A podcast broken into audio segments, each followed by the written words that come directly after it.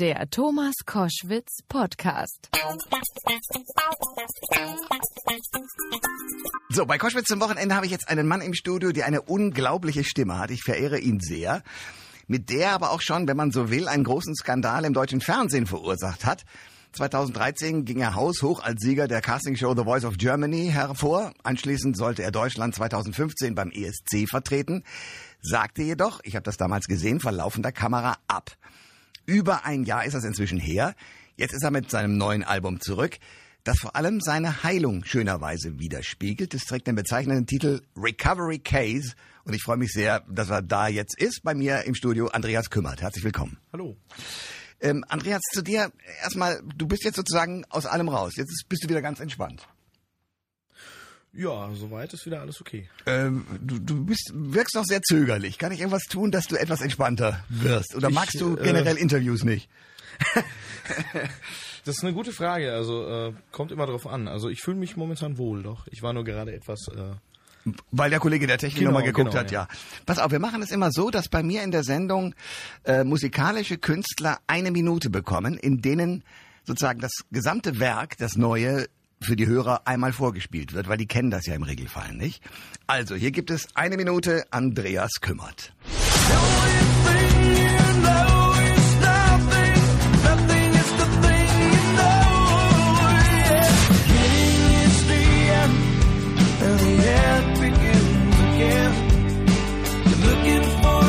Something.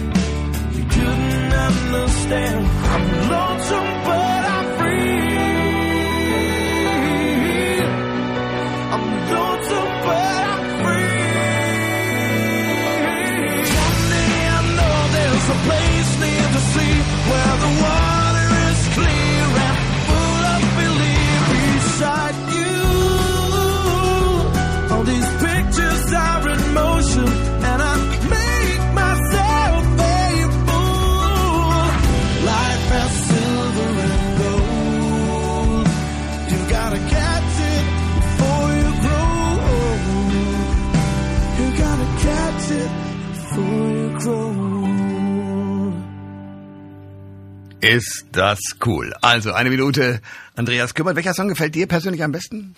äh, es gibt mehrere. Mein persönlicher absoluter Favorit ist äh, der Song I Love You, weil er einfach so eine, ähm, so eine gewisse Schwere und doch sehr rhythmisch ist. Also er hat eine gewisse Schwere und ist dennoch rhythmisch. Ähm, wie weit ist das alles von dir? Ist es von dir geschrieben alles? Oder wo kriegst du die Hilfe her? Also der Prozess war folgender. Ich habe äh, ganz viele Demos geschrieben und habe die äh, also mit meinem Handy aufgezeichnet und dann äh, haben wir uns zusammengesetzt, Christian Neander und ich. Ähm, er ist auch der Produzent der Platte und äh, haben das ausgearbeitet. Die Texte sind zu 100% von mir und die Musik, sagen wir mal, zu 70. Okay. Äh, Das Plattencover ist so ein geöffnetes Herz. Ist das das Signal dafür, dass wir jetzt alle ein bisschen in dein Herz gucken können? Oder wofür ist es das Symbol? Also man kann das so aus äh, zwei verschiedenen Perspektiven sehen. Ähm, man kann es so sehen, äh, wie du es gerade gesagt hast, dass man eben in mein Herz schauen kann. Und man kann es so sehen, dass es dieses, ähm, dieses, äh, diese Art Verbandskasten ist in Herzform, ja, wo eben die gewissen ähm, Gadgets drin sind, ähm, die man für sein Seelenheil gebrauchen könnte. Okay. Äh, welche braucht man denn? Ja, ich denke, dass halt, äh, ähm, ja, gute Frage, ne? Emotion ist da drin, denke ich. Und die äh, sollte, wenn möglich, mit der eigenen, wenn man sich das Album anhört, äh, konform gehen. Und dann ähm, sollte man sich verstanden fühlen. So ist es ja, wenn man ein Album hört und Bock da drauf hat. Okay. Andreas Kümmert ist mein Gast bei Koschwitz zum Wochenende. Spannender Musiker, äh, unglaubliche Stimme aus meiner Sicht. Danke. Und du bist aber deshalb auch so spannend, weil du ähm, so völlig, und zwar so völlig untypisch bist für diese gesamte Showbranche. Normalerweise kommen hier eitle Vögel rein, teilweise liebe ich sie sehr, teilweise finde ich sie grauenhaft, die einfach von sich erzählen, das Leben lieben und glauben, sie seien die Allergrößten. Du bist das genaue Gegenteil. Ähm, weißt du das so? Also ist dir das so bewusst? Äh, ja und nein. Also, dass ich nicht in dieses äh, Showgeschäft passe rein äußerlich, ist mir vollkommen bewusst. Das meine ich Ja, übrigens gar nicht. Da gibt's, da gibt's aber auch äh, viele andere, die da nicht reinpassen und trotzdem sehr erfolgreich sind. Ich Und mein's nicht, ich, äh, ich bin auch so nicht, ich, ich weiß schon. Und auch äh, charakteristisch gesehen, ähm, ich sehe halt nicht, also ich sehe diese, diese Sache nicht, warum man sich darauf so sehr was einbildet, dass man denkt, man ist der Größte. Ja. Weil man macht einen Job, man verwendet sein gegebenes Talent dazu, äh, wenn man es hat, und äh, macht das Beste draus. Und da muss man sich aber nicht stundenlang, ähm, also da muss man nicht stundenlang irgendwie onanieren vom Spiel. Ja gut, das ist, äh, das ist der eine Teil. Der andere ist aber doch der, dass äh, man das Motiv abfragen muss. Also es gibt ja doch eine ganze Reihe von Menschen, die zwar wissen, sie haben das Talent, was zu schreiben, die auch die Fähigkeit haben, in ihren Songs was auszudrücken, aber das vor allen Dingen deshalb tun, weil sie sich in ihrem Leben viel zu wenig verstanden fühlen und ab dem Moment, wo sie mit irgendwas Erfolg haben, sich verstanden fühlen und daraufhin eine gewisse Eitelkeit durchbricht. So ist ja, sagen wir mal, sehr küchenpsychologisch zusammengefasst, was da abläuft. Und das tritt bei dir nicht ein, interessanterweise. Warum? Äh, ja und nein. Also das tritt teilweise schon ein.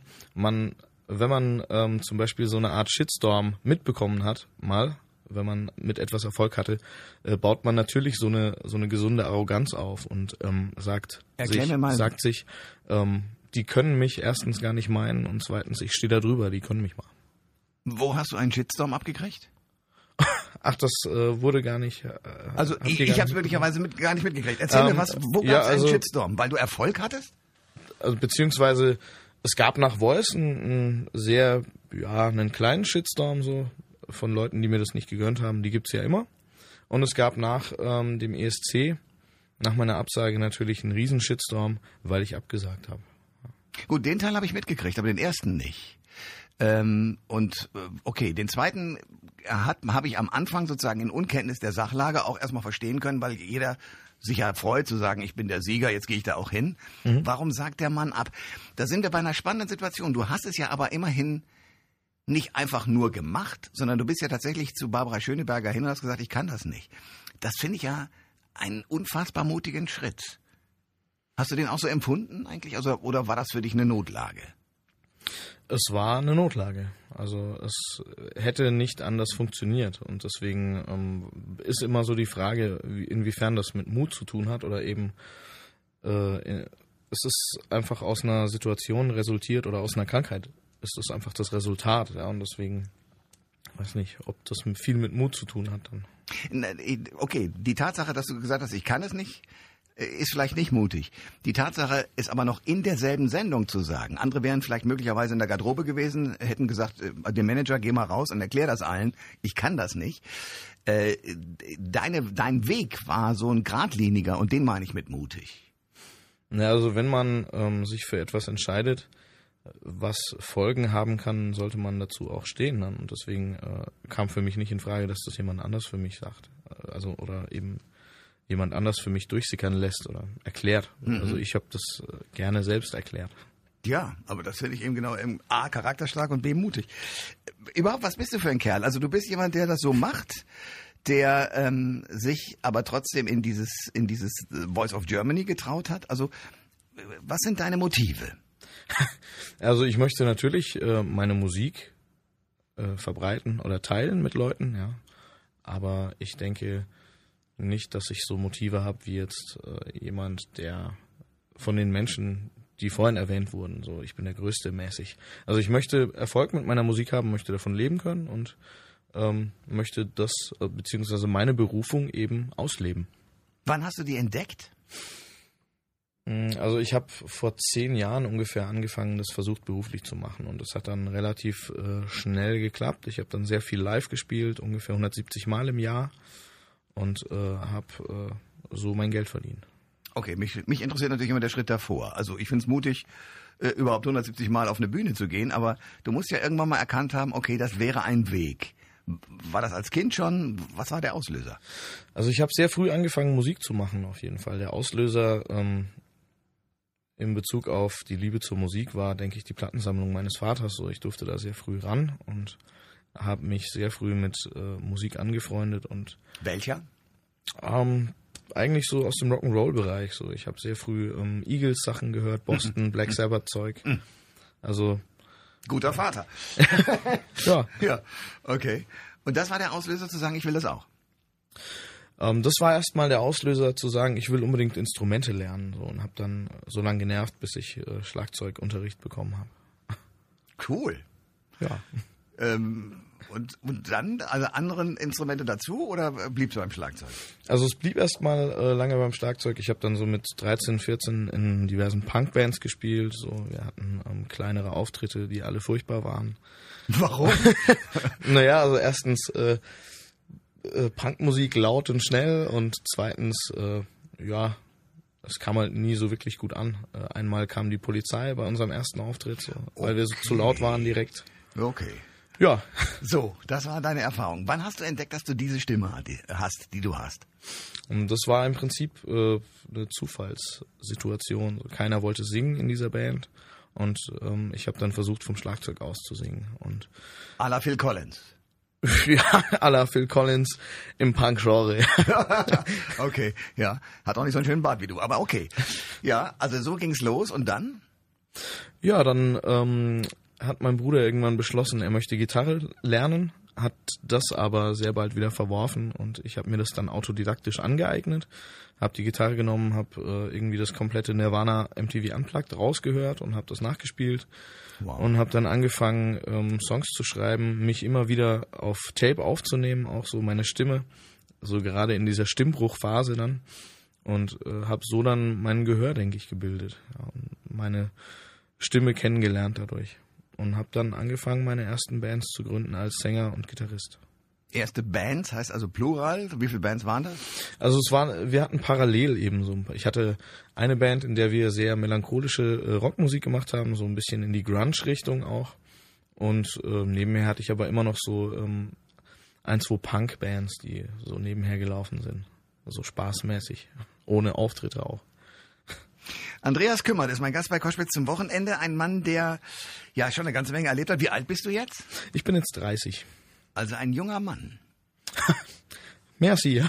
Also äh, Ich sehe es äh, anders. Man fühlt sich ja dann, wenn man 30 ist, denkt man ja so, oh Gott, ich bin schon 30.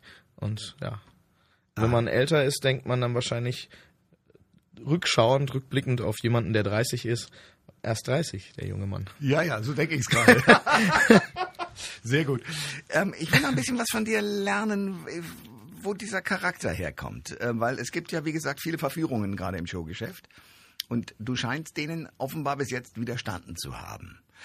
Ähm, woran liegt das? Liegt das an den Eltern? Liegt das an dem klugen Vater und der Plattensammlung? Liegt das an irgendwelchen Vorbildern, die du musikalisch hast, wo du gesehen hast, dass ein Star auch nicht viel wert ist, außer dass er ordentlich verdienen kann, wenn er Bühnenauftritte hat? Also woher kommt es? Also ich denke, es kommt äh, mit Sicherheit äh, aus meiner Erziehung schon, klar, äh, dass man Leute einfach mit Respekt behandelt. Und äh, es kommt auch so ein bisschen äh, natürlich aus der Befassung mit Rock'n'Roll-Stars. So, ich befasse mich seit seit ich äh, ein Kind bin im Prinzip mit Rockstars, lese Biografien und man merkt halt, dass all diese Menschen äh, irgendwie mehr oder weniger Arschlöcher sind, ja. Und ähm, dann Bis man, auf wenige schöne Ausnahmen. ja, natürlich, aber Ja. so eben gerade in, die, in den in den äh, in diesem diesem Rock'n'Roll Genre, so ich habe sehr früh Guns N' Roses Biografien gelesen und sowas und man merkt, dass dass die halt sehr leicht dieser Verführung eben dieses äh, dieses Da-Daseins verfallen sind. Ja. Mhm. Und da der Charakter da eben drunter leidet. Das ist so. Man wird verführbar, man wird plötzlich sehr arrogant möglicherweise, man hält sich für den Größten und das geht nach hinten los. Der großartige Udo Jürgens, der musikalisch mit dir natürlich nichts verbunden äh, oder nichts zu verbinden ist, aber der hat mir mal erzählt, auf die Frage, wie kriegt man das eigentlich hin? Man ist ein Star und muss dann abends im Hotel alleine mit sich zurechtkommen, sagt er, ja, ja, also auf der Bühne, beim letzten Applaus ist man noch der Weltstar und denkt, mir gehört die Welt.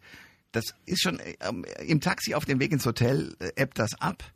Und wenn du dann einigermaßen vernünftig bist und bei T geblieben bist, das ist eine wichtige Entscheidung, glaube ich, äh, im Hotelzimmer ist es dann am nächsten Morgen spätestens verschwunden. Das kannst du, du nix die ganze Zeit absolut so nachvollziehen. Ja, natürlich. Es gibt da auch eine wunderschöne Nummer von Bob Seger, äh, Turn the Page heißt die Nummer. Und genau darum geht's in dem Song. So, ähm, auf, man, man ist die ganze Zeit on the road, ja, im Wenn man in ein Restaurant geht, wird man eher schräg angeschaut, so, äh, was, wo kommt der her? Vom Mars irgendwie. Und alleinig auf der Bühne spielt man diese Figur so und ist dann im Hotelzimmer wieder allein. Wirst du angehimmelt von irgendwelchen Leuten? Kommen die Leute auf dich zu, wollen Autogramme? Also wir machen äh, nach jeder Show äh, eine Autogrammstunde auf jeden Fall und äh, da sind auch immer sehr viele Leute. Ähm, anhimmeln denke ich nicht. Also die Leute haben schon bei mir eher so das Gefühl, dass, dass, dass das alles auf so einer Kumpelebene abläuft. Mhm. Und so so sollte es dann, denke ich, auch sein. Reden die mit dir über die Krankheit? Äh, jein. Also es kommt schon vor, dass Leute äh, mich darauf ansprechen und äh, sagen, hier, mir geht's genauso, ich habe das auch gehabt und so. Aber das ist eher so die Ausnahme, dass Leute dann auch so offen äh, auf einen zukommen. Und redest du mit denen dann auch offen? Ja, klar. Also alles andere wäre ja, ich meine, das ist ja sowieso ein Teil meiner Persönlichkeit, der in der Öffentlichkeit stand, diese Krankheit, ja, oder dieser, dieser Aspekt. Und deswegen, warum sollte ich dann nicht mit denen offen drüber reden? Kannst du mir noch mal helfen und sagen, was genau deine Krankheit ausgemacht hat? Ähm, ich leide an einer, oder beziehungsweise habe in dieser Zeit akut an einer Angststörung gelitten und leichten Depressionen. Ähm, bin seither, also kurz nach dem ESC meine ich mit seither, äh, in Behandlung und äh, auf dem Weg der Besserung. Und wie kann man das behandeln? Mit äh, Verhaltenstherapie und Medikamenten. Okay, weil würdest du die Medikamente nicht nehmen, käme die Angst wieder. Könnte sein, ich habe sie noch nicht abgesetzt. okay, ich verstehe. ja, ja, kann, anders kann man das ja eigentlich nicht sagen. Ne? ja, das ist wahr. Äh, wie, wie hast du selber wahrgenommen, dass du in dieser Situation bist? Weil das wird ja wahrscheinlich beim ESC nur der Höhepunkt gewesen sein. Es wird vorher aufgetaucht sein, oder? Es hat tatsächlich irgendwie im Januar 2015 angefangen und erstmals ist mir das bewusst geworden, als ich vom Studio nach Hause gefahren bin und ähm, gemerkt habe, ich kann nicht mehr atmen und ich habe eben so eine Panikattacke. Das wusste ich in dem Moment allerdings nicht. Ich dachte, das ist mein Kreislauf oder mein Herz. Und ich sterbe jetzt. Oh, Bin dann auf den Parkplatz gefahren, ähm, es wurde ein Krankenwagen gerufen, ähm, ich bin ins Krankenhaus gekommen und wurde dann äh, mehr oder weniger durchgecheckt. Und es wurde dann festgestellt, dass das physisch einfach nichts ist, also es hat nichts mit, der, mit meinem Körper zu tun gehabt. Und daher äh, hat man dann einfach vermutet oder ich habe vermutet, ich bin dann später eben, als es immer schlimmer wurde, zum Arzt gegangen und ähm, es wurde dann festgestellt, dass das eben äh, eine Angststörung und eine leichte Depression ist. und das ist jedenfalls Stand heute. Dir geht's gut. Mir geht's auf jeden Fall äh, um einiges besser als damals. Ja, Ja, so siehst du auch aus. Und danke für den Besuch heute. ja danke auch. Alle Informationen zur Sendung gibt es online auf thomas-koschwitz.de.